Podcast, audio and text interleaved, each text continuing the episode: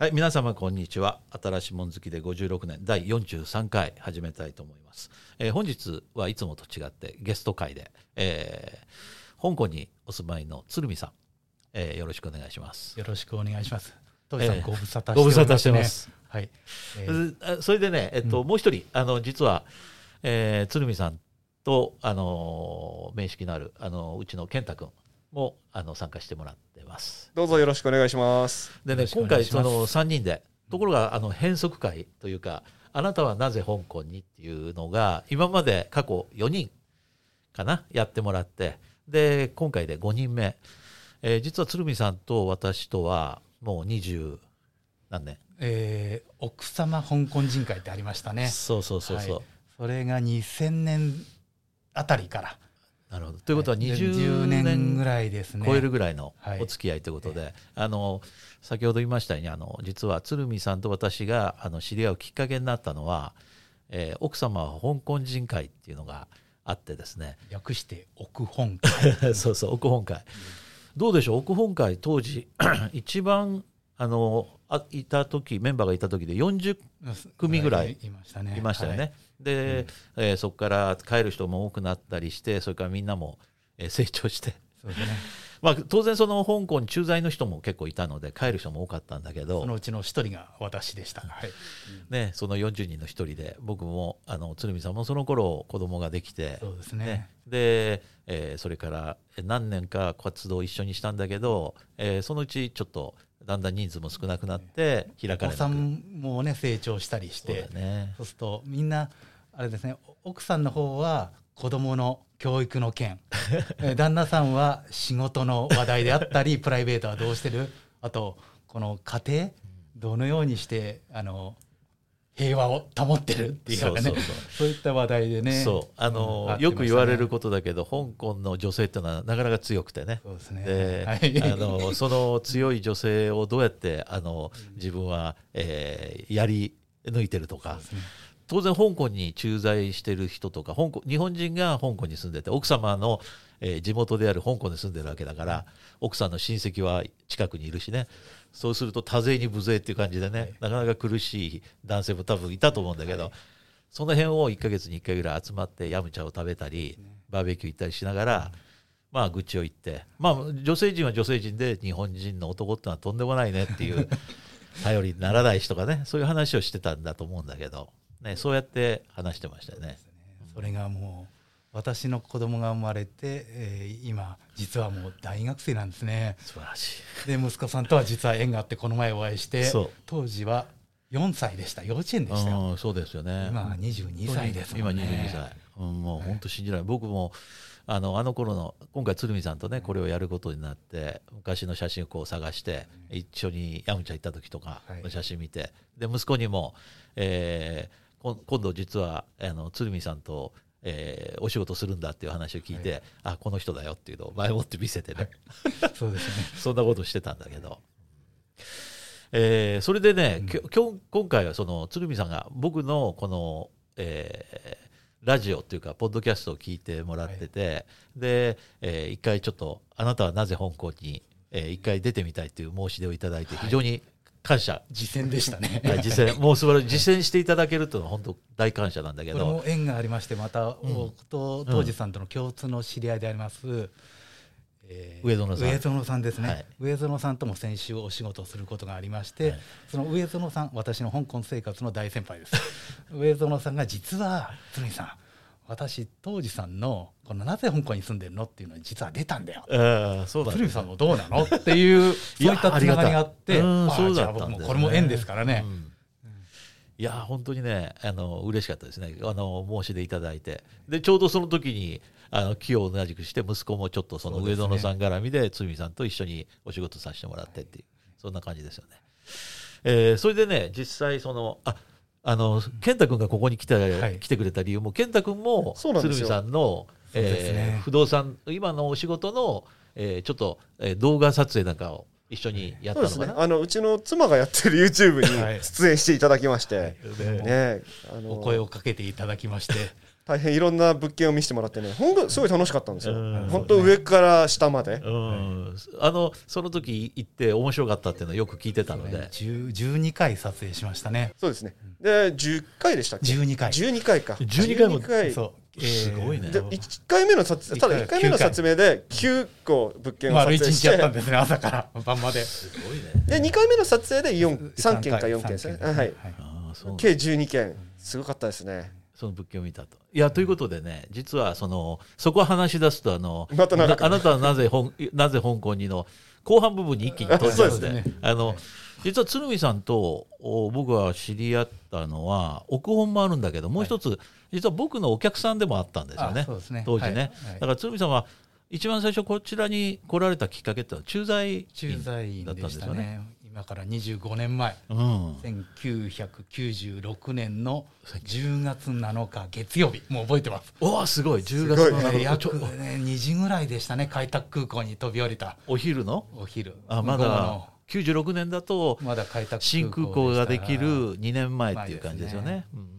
そうですか。快晴の空でこれから約3年。うん。当時駐在で3年あなたはこの香港を中心に中国や東南アジアの市場開拓にあの努めてくださいという事例をもとにその時おちなみにおいくつだったんですか？27です。27歳あー僕と似たような感じで僕はその少し前93年に28ではい。来ましたから27歳で96年にあはい、9そうですね。96年？もう28歳になる年でしたね。年にあじゃあはい僕とほぼ同じイメージですね。に香港に来られて28になる年はい、そうですね。来られて。だから今年50 25年経ちますんで今年53です。はい。そうですか。いやいやいや。だからそのきっかけも結局うん。僕は大学時代はうん。欧米中心のいわゆる英米文化コースを選択して4年間過ごしたんですけども、はい。い、ざこのまま社会に出るよりは一旦当時はバブルの機会だったんで就職が簡単って言われたんですね。そその通りですね。えーですんでちょっと1年間猶予を置いて社会に出る前にお世界に出ようと。はいというので縁があって実はカナダのトロントに約1年ほど滞在してました。あそうなんですか。へでえその時にそれは大学は出てから？大学休学をあしてです休学あ休学を大学をそのままストレートで出るよりは一回一回社会社会人になる前にね。うん逃げもあったかもしれません実はうんこのまま社会に出て役に立つだろうかっていううん不安の方が大き不安とかったですねかいろいろありますからね。親にも相談して親戚も相談してええで縁があって実はカナダのトロントに駐在で勤務してたいとこがいたもんですから、はまあ、そこを頼りにするわけにはいかないですけど、うんカナダのホームステイにしてあはい。1ヶ月に1回ぐらい親戚の家に行ってあなるほど。でその時のクラスメートがすごい僕の今のこの香港のうん。あるいは海外で生活するきっかけになったんですね。あそうなんですか。あカナダまあトロントはたくさん香港の方多いでしょうからね。香港の方も多いしあるいはアジアの方も多い全世界のいわゆる人種のルツボって言ってますね、なるほど一つですね。でそこのクラスメートは当然、えー、と英語を母国語としない人たちの集まりですから、えーその中で僕と同世代のアジアの方が思ったより多い。で僕はねずっと大学時代英米文化コースでしたから英米寄りのイメージでカナダに来ましたけどもそのカナダで東南アジアやあるいは台湾中国香港のクラスメートも何人かいたんですねでその方々はその学校をもとにしてカナダで頑張るんだあるいはその学校をもとにして今度は母国に帰って母国の発展に寄与したいってすごい志が強い若者20代前半あなるほど。それと比較して僕は甘っちょろいなと思っちゃったんですね。まああのねわかる気はしますね。まあ日本のバブルの中からこちらにそのそのね、えー戦場に行ったようなもんですよね。はいそういう意味ではね。彼らはね、もうとにかく家族そして国っていうそういう見方で接してるんで甘っちょろい自分をすごい反省してこれじゃあダメだってはん、えー日本に帰ってからはやはり僕も大学卒業したら海外で仕事をしたいとあいう意志がすごい強くなったのがトロントでの約1年の生活あなるほどで。したね。でそこで今までは基本的には英語でやり取りしてましたがクラスメートの中には台湾から来てる人たちは授業の後は母国語いわゆる中国語で話してるわけです、そこに僕入りたいなと思ったんですね、はいはい。えーでも英語になるけど仲の良い人たち突然中国になっちゃうんであこの仲間に入るには僕も中国語あるいはいずれはアジアの時代になるだろうとうん。言われてた。ありますね。うん。それで日本に帰ってからまだ今みたいにインターネットないですから文通を始めてました。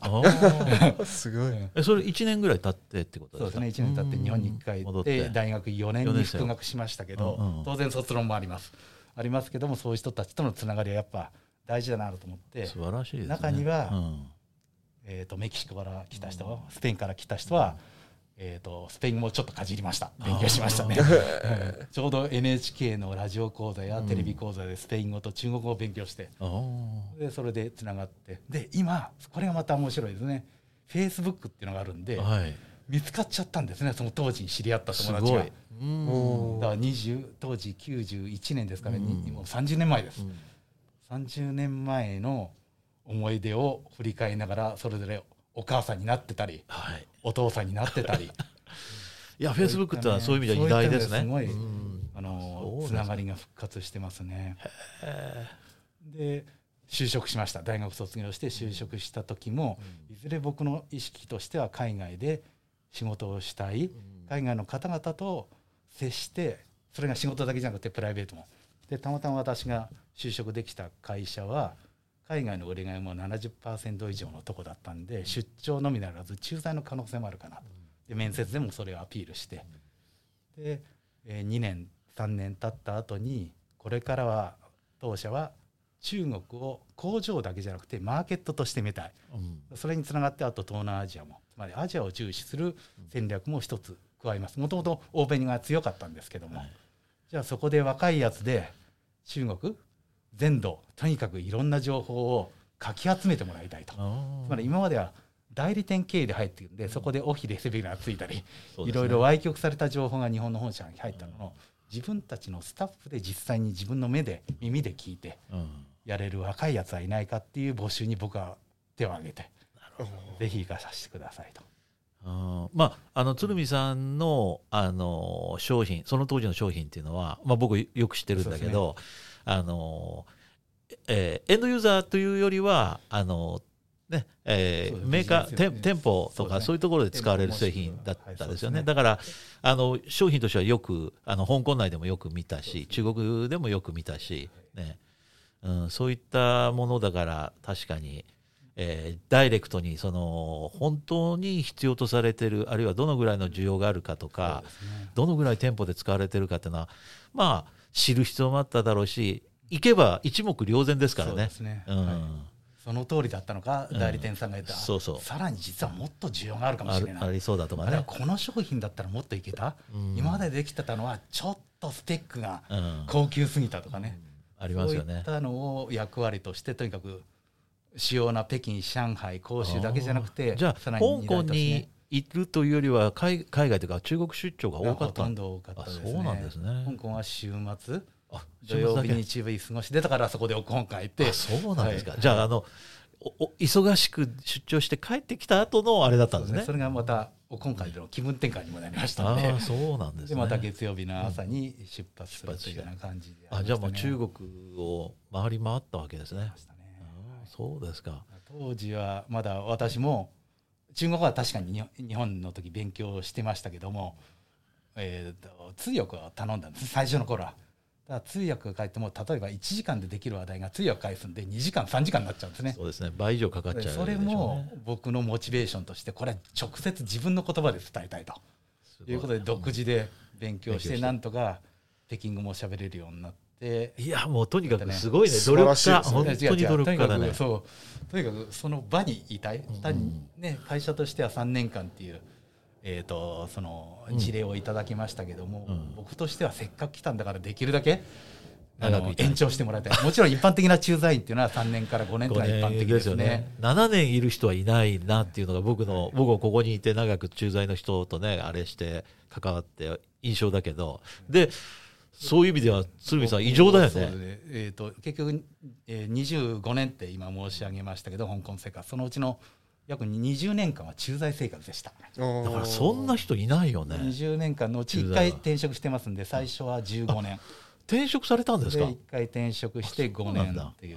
同じ関連会社っていうかあのいわゆる同じ業界あ同じ業界、うん。違う違う会社ではあったんですか？あそうなんですか、あ知らなかった。僕てっきりあの一番最初僕がしお付き合いしして僕のお客さんであったんだけど、そこだと思った。らそうじゃなかったんですね、あでも15年間駐在っていうのはさすがに本社でも問題になるでしょありましたけども僕もあれ出したんですね一応毎月、まあうん。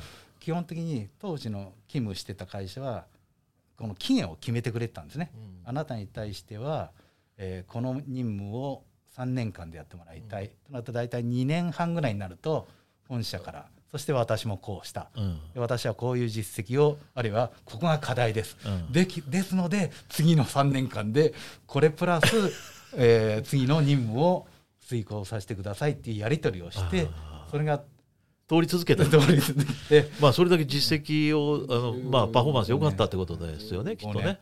でいずれやはりずっと僕がいることなんで若い方々っていうのはやはりね当然組織ですからうん。人のうん。流そうですよれはね。必要ですんで。後ろが使えちゃうっていう面もあるし、成長しないっていうこともはい。ありますからね。ただ、まあ、それでも鶴見さんがそこまでずっといたってことは余人を持って変え難いっていうまさにそういう状況だったんだねきっと。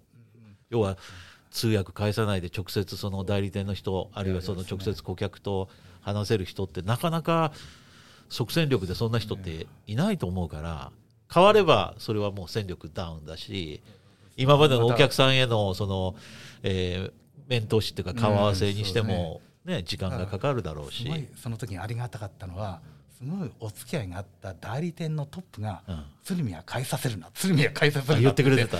逆にうん。僕を押してくれたんだね。押してくれた。あそれわかる。つまりうん。中にはね取引先と悪いと、うん。もうあいつじゃダメだ、ちょっと別のやつにしてくれっていうのをうん。耳にしたことはありますけども、うんそれをね本来ね仕事ですからいろいろギクシャクあるいは戦うところがありますけどもそれを一歩引いたところではあいつはうちの利益にもそれなりに貢献してくれてるしいわゆる中国にいろいろ言ってるわけですね。そのスタッフからもいろいろ歓迎されましたね夜の食事の お酒の席は。もうすごいやいことになって。ね鶴見さんすごく飲めるんです僕はね弱いんですね。あ本当に？実は弱いんです。弱いんですけどもそこに入っていかないとうん。翌朝の注文書もらえないんで。まあそうだよね。か果敢に。よくそれは聞くけど、本当にそういう勝負をしてたんですね。ね結局うん。昼間は昼間で上辺面の「今日どこ行く？何食べる?」っていう話題しながら、あの議題をかじってましたから、うん。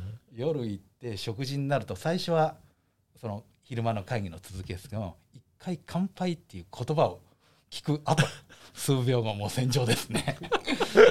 それがビジネスとして当時はそうですね。通ってたんですね。いやだから、うん。あのうちのその、えーねはい。先兵隊私もそうですね。そう。あの中国で商売取るときはやっぱり大体もう本当夜中まで。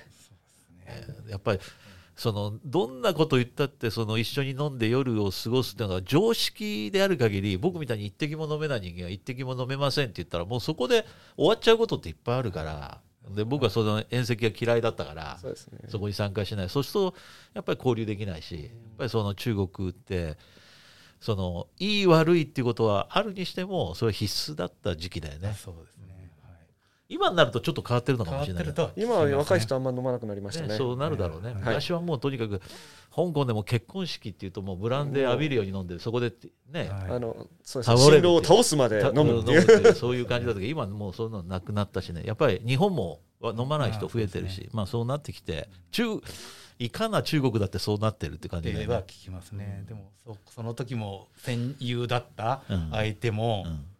ね、この期間いわゆるウェイシン WeChat うん、っていうのが WeChat できてからそこでもまたつながってうん。今ではね当然お互い、えー関係は仕事上での関係はないですけど WeChat でお互いの近況がそこで見れますそっか。あの電話番号で WeChat の場合はつながれるから、ね当時の登録してたその携 WeChat 帯でいつの間にか彼もあるいは彼女もお母さんお父さんになったりね、うん。時代の変化を感じ,、ね、感じますけども今でもこうやってね気軽にでね。このね今の状況で行き来がね香港と中国の行き来が良くなればまた香港に行くよ。じゃあ今度また北京行くよ。でまたみんなと会いましょうよっていうね。やり取りができるつながりっていうのはやっぱ本当貴重などうですか、中国って僕ら僕はあんまり中国やっぱ広東省が中心で、あの北京っていうと北京オリンピック行ったとかあんまりその経験がそんなにないんだけど、はい。どこの人と付き合いやすかったですか、付き合いやすかった。お客さんとしてでも友人関係でも北京ってあの中国ってたくさんのありますね。町が町っていうか、はいうん。広大でしょ？十数億人い。るわけだから、そこでよく、まあ、言われることだけど違う国のように性格も違うっていうのはありますよね。ね。言葉もそれぞれお互い北京語であるようなまあニュアンスも違いますし。違いますよね、はい。そういう中で付き合いやすいとか付き合いにくいってのはありますか？なんか面白いことありますか？ととにかくあの北。ハルビンハルビン黒竜交渉こちらはすごかったですね。うんとにかく僕が寝てても叩き起こされましたんで夜この一杯が明日の何何十万人民元の注文だと言われて。そうすると僕と一緒にいたスタッフも鶴見さんが飲まないと。僕じゃ10万じゃなくて5万しかもらえないから鶴見さん飲んでよと。国連交渉はそれそういう。すごかったね。しかもパイ上ですね。あバージョンあ外は寒い。そうだよね。すごいマイナスマイナス。極寒でしたけど、うんレストランの中はすごい暑かったですね。本すごい。その熱気で熱く。当にそう熱気と、はい、酒で熱く。さん飲まないとどうやって報告すればいいんですかって言われて。すごい。じゃあじゃあちょっと行くけど、うん。その後のホテルへのあの送りは頼むよって言って。そう。で朝起きるとあのこういったいわゆるうん仕事着のままで起きるっていう。そういった本当に体壊れるかなというね仕事をしてましたけどもうん。今となっては当時は本当地獄っていうか大変な思いをしました。今となっては懐かしい思い出ですね。そっか。じゃあやっぱり北の方が飲む量としては多いですよまためね。ちゃくちゃでしたね。うん。面白かったのはそれぞれの地域に行って、ホテルあと打ち合わせ先じゃなくて週末が絡むとうん。観光地連れてってくれるんですね。あーありましたね。それはでかいねやっぱりね。普。段行くことはないですから、うん。せっかく来たんだからって。ね。もちろんそれはうん。その前日の夜頑張ったじ結果としてですね。人間関係ができてね まあ本当中国の人っていうのはその一旦垣根が取れるというかその身身内のようになった瞬間にもうそのもうその家族同様に扱ってくれるっていう感じだからね。そこにはそのお付き合いの上司だけじゃなくて家族子供たちも連れてきたりそうですね。だから今度鶴見さんは、うん奥さんと子供を連れてきてよっていうのがね、そういった一貫垣根があるとさっき話題になったようにすごい仲良くそうですよね。いただけるっていうのは強く感じましたね。そうですよね。いやその本当にそれを僕も感じるし今までの経験でもねそれは感じるんで多分そこで得たその人間関係っていうのはまあ一生切れないんじゃないかなと思いますね。うん。どこ行かれました？万里の長城とか。あ万里の長城も北京だったらね。北京だったらそうですね、うん。あといろんなイ風園であるとかいわゆる、いや観光地として有名なところは中国中ほとんど回ったって感じですか？主要都市はほとんど来ましたね。一番遠いところではあウルムチあウルムチもまあ行きましたね。ウウルムチはあヤギの 生殺しもありましたけども、うん。あと左の方は、はい。左っていうか西の方は？西の方はあと生徒。生徒。あと重慶。うん、あの辺までですか？もうちょっとそのチチベットあたりとか。チベットはお客さんがいなかったやっぱないんですね。あとは、えー、と雲南省昆明うんクンミンとかね、とグイヤン。うん、北の方はさっき話題になりました、えー、ハルビンで。すね僕はクンミン一回行ってみたいなと思うんだけど、はい。あのーその、えーなんていうあと、えーなんていうんだっけあれ桃源郷っていうかあのーシャングリラシャングリラですね。ね、行ってみたいなとい。つも思ってるんだけどなかなか僕は高所に耐えられないってことあがはいあの、ええ。チベットに行って判明しました。ちょっと今もうほぼ諦め気味なんだけど行きたかったところで行けなかったと行け行けないなと今思ってるのはそのあのシャングリラと、はい。それからあの、えーマチュピチュはいマチュピチュはい。あそこもね行くまでにマチュピチュ自体はそれほど高くないんだけどそこに行く過程で結構高いとこ行かなきゃいけないって聞いてあまあ無理だなと思って。いやでもそのせね中国中を回ってお客さんと交流してさらにその観光地まで行けるっていうのはやっぱりね中国はでかいし本当で観光地っていうかそのあの名所に行くとスケールがやっぱり違うから、ねうん、あとそれぞれの土地で食材も違うしそうだね。美味しい美味しいものがいっ料理もぱいあるからね。食べますね。やはり歓迎する立場の彼らはその土地でこれはぜひ鶴見さんたちお客さんに食べてもらいたい。っそりゃそうだ。でも結局お酒が始まるんで残っちゃうんですね。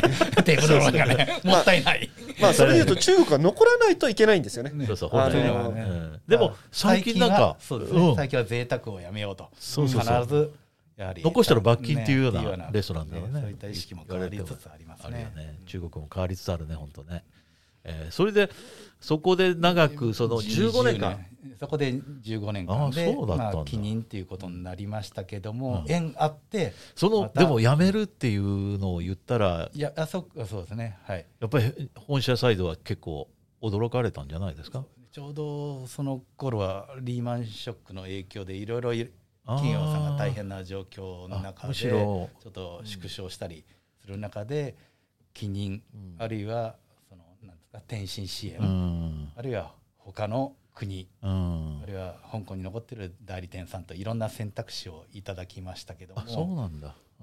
私としてはもう奥さん香港人である息子もこちらの学校でずっと育ってきてる中だと3人揃って僕もそこで15年離れてましたんで、うん。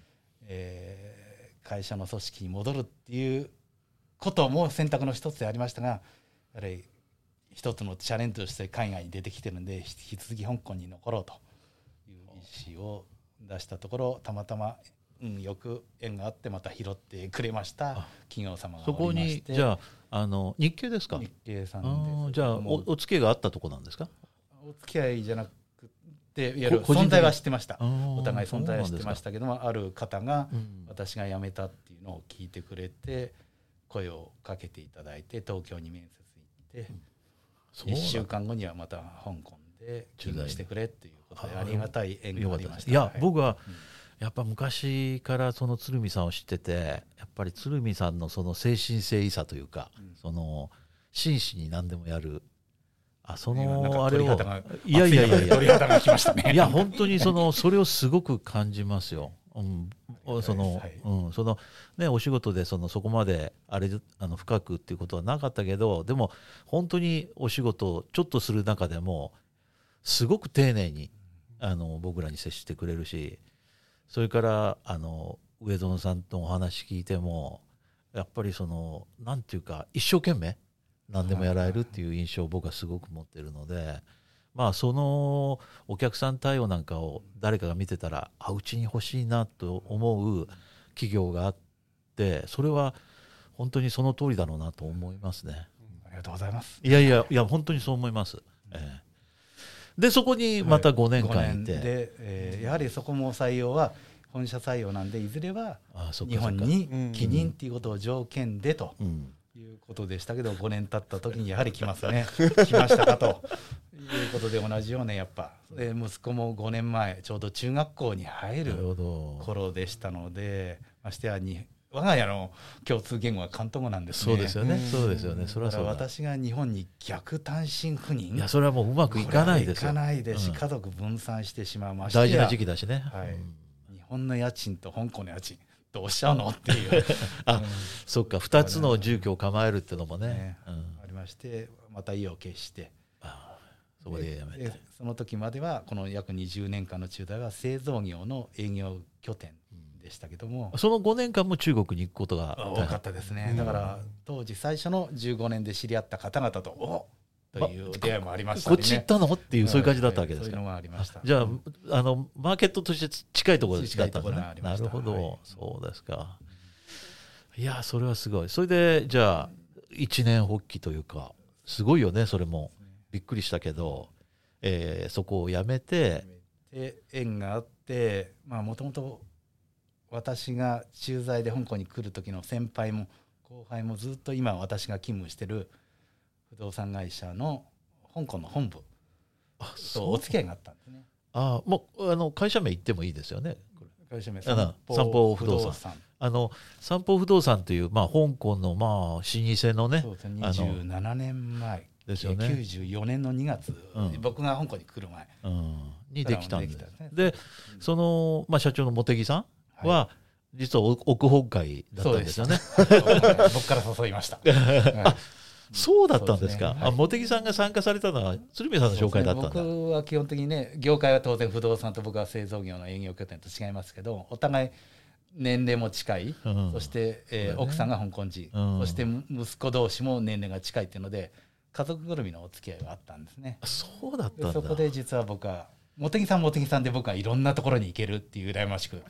で僕はある拠点を元にしていろんな方とね接するっていうのでお互いそれぞれの仕事に対してそうなんだ、えじゃあ茂木さんがまあ僕らが知り合僕はだから知り合った時にその奥本会に来られててで、えー不動産会社をして日本人の駐在の方が来られる時の、まあ、不動産のその賃貸契約をこう、えー引き受けるっていうそういう仕事だったわけですね。でそこがずっともうあの対空心っていうねね。あの香港では、えっとまあ、昔で言うとユニーとかそうですね、うんジャスコとかがあった、うん。その日本人が非常に住みやすい地区で、うん。まあ、営業しておられてそれをずっと続けておられたんだけど転職というかそこに入られるようなそんなきっかけは結局僕は香港に残るっていうことはうん彼らご夫婦にも伝えたんですね、である日やむちゃしようっていうことになって、当時は3月今から5年前2016年の3月末に、えーとやむちゃして世間話をしてる時にちょうど3月4月っていうのは日本人の息が多い一番多い時だもん、茂木さんからの提案で、まあ、平日は例えば就職活動をするなりでもいいですけど土日にもし鶴見さん時間あったらお手伝いしてくれないあなるほど、うん。でもちろん資格がないので、うんうんあのどなたか茂木さんが茂木さんの奥さんあるいは彼らのスタッフと一緒に同行して、土日に案内するわけですけどね、これが僕にとってまた新たなっていうか新鮮だったわけね。なお出来事が多かったのは結局僕はうん駐在員としては製造業の枠内でいたもんですから他の業界の方々と接する機会がなかった。あるいはお客さんもほとんど中国や香港のローカルでしたんでそうだね。仕事上で日本との方と接する機会ない。で家帰れば関東語ですから。だからすごい新鮮だったのは僕のいわゆる当時は20年前を思い出す感じ。なるほど。初心に戻る感じですね。で日本から新しく来ます方々、えー自分僕のように自分で推薦して自分で実践して海外に行きたいっていう方もいれば行きたくなかったんだけど 来ることになっちゃったっていう方もいますし会社の組織の中でのトップとして来る方もいればあるいはその中堅のある部門を任されるってこともいればあるいはその会社で初めて女性の海外駐在っていう方もいます。ましてや奥さんの場合はあ海外来るの楽しみだったっていう方もいればすごい不安の方もいるんですね。うんあの子どもの生活環境そもそも言葉は大丈夫だろうか、食事、えーあとととにかく生活することにすごい不安で家を回る方々がいるわけですから僕はその場でやはり長く住んでますん経で、ね。住宅のうん紹介だけじゃなくてその道中ですね。そうですよね、ねいろいろ僕が経験したことやそのお悩みうん。を聞いてるうちにあ僕はこの仕事？は転職じゃないかとぐらい思った。変わっててえーで数週間過ごしたんですね。う。んで茂木さんご夫婦に紹相談して一応僕をアルバイトとしてはい。と雇ってくれないと。そうなんだ。とにかく勉強する場を与えてもらうんで,、うん。はい、でそれがあと資格がないとダメなんで資格ねし資格はもう自分で、あの仕事アルバイト終わった後に図書館行ったり。うん。でこれまた図書館に行くと若い人たちがいるわけですよ。あの一生懸命こちらすごいですね。僕の息子もそうでしたけど宿題がすごい多いです。そうですよねだから仕事は学校終わってから家にやることもいればあるいは家に帰るとまた自分たちの兄弟がうるさいからって近くの図書館。そうだで僕もねそこの図書館行って勉強するようになると、若いパンを吸収するんできるんですね。この子たちには、まあ、いわゆる僕の息子と同じぐらいの小学校の人たち中学校の人たちしたんで。でとにかくそこでやってみようとだからそこに向かうのも結局僕は日本に帰る道を閉ざしちゃったんで自分から香港で残るんだったら何かしら香港のローカルの人たちと同じ土俵で生活したいということで奥さんも息子も。で僕がこうやってやることによって息子の勉学へのあのまたモチベーションにつながればいいかなと。背中いわゆる親父の背中を見てっていう。いや本当そうだね。なればなと思ってうん。それもかけてやっねてとにかく受けましたけども香港には2つの,、うん。あの資格があるんですね不動産はい。には、日本でいう宅建みたいなもんで、とにかくその資格がないと不動産代理では正式に勤務はできない。アルバイトはともかくとして。で営業資格。この営業資格があると例えば香港でいう中元さんやミッドランドさんにも採用されれば勤務できますし自分でご案内できます。さらにそれに行くと自分で独立したいあるいはその店舗のマネージャーになれるという方だと経営者資格という2つの種類があります。営業資格は5回。チャレンジ？チャレンジ。し5回目で受かって。素晴らしいとにねかく落ちた時。とあれ郵送できたりインターネットで見てたんですね。不合格か合格。あるいはパス。あるいは、えー不合格。フェールかうん。フェールが4回続きましたね。いやーそれで諦めないのが鶴見さんだよねやっぱり。一応点数が分かったんで上がってるっていうのは分かったんで、うん。あやるだけのことは一応成果としていや出てるなと。だってねこれその日本で聞いてくれてる人もいると思うけど当然これは日本語で試験受けられるわけじゃないんだよね。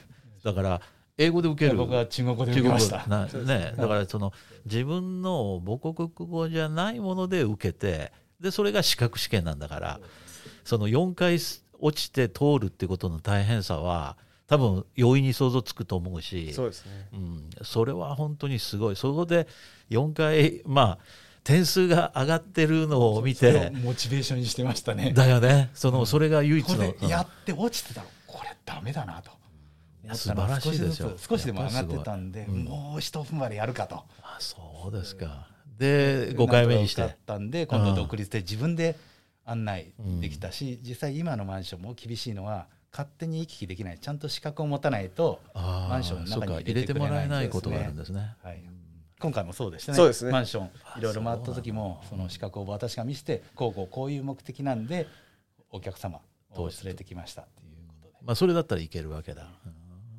あそれでじゃあ実際にはそこに、えー独立というかあの、えーその茂木さんの会社ののれん分けというかそうですね。2号店というか。のれん分けできるのはまだ僕は営業資格ですから当時は、はいまだ会社の元々で正々堂々とうん。僕独自で三方不動産のその看板を背負ってできるわけです。せっかくの縁なんで、うん。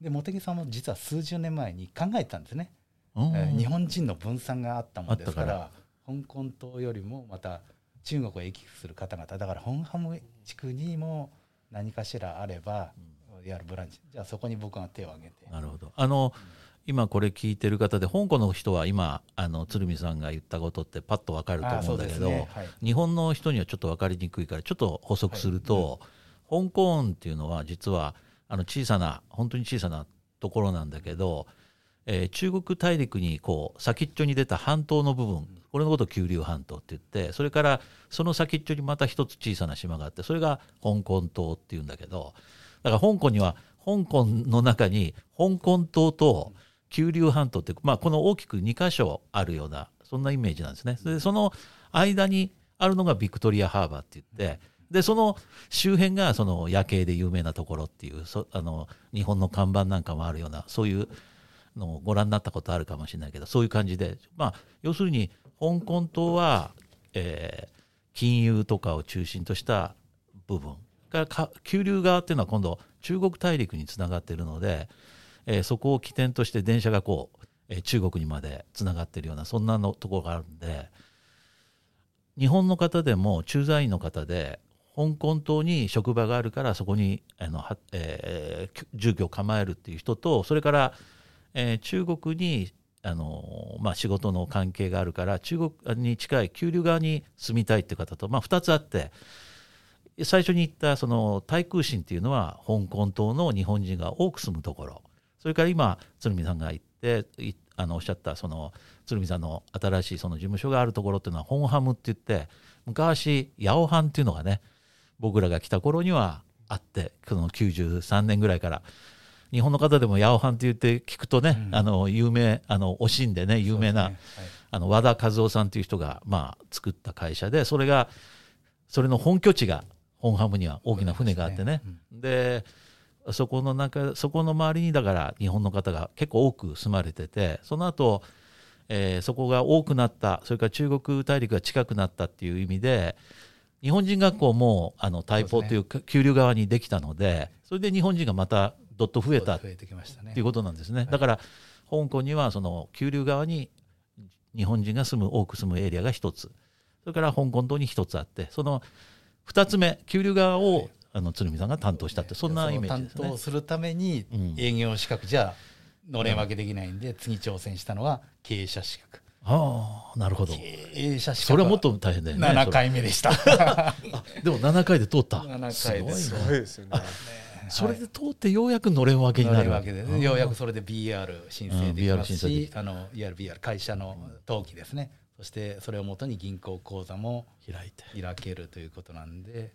でせっかくねそこで基礎を勉強させてもらったバイバイってわけじゃない。せっかくもともとのうん。志にあったのは空論側でよ。じゃあそこを僕に乗っかりますよと。うん。いうことで。あそういうことなんですでね空論。基本的には私は空論側。側？で茂木さんはもともとの香港側ともともとのお客さん。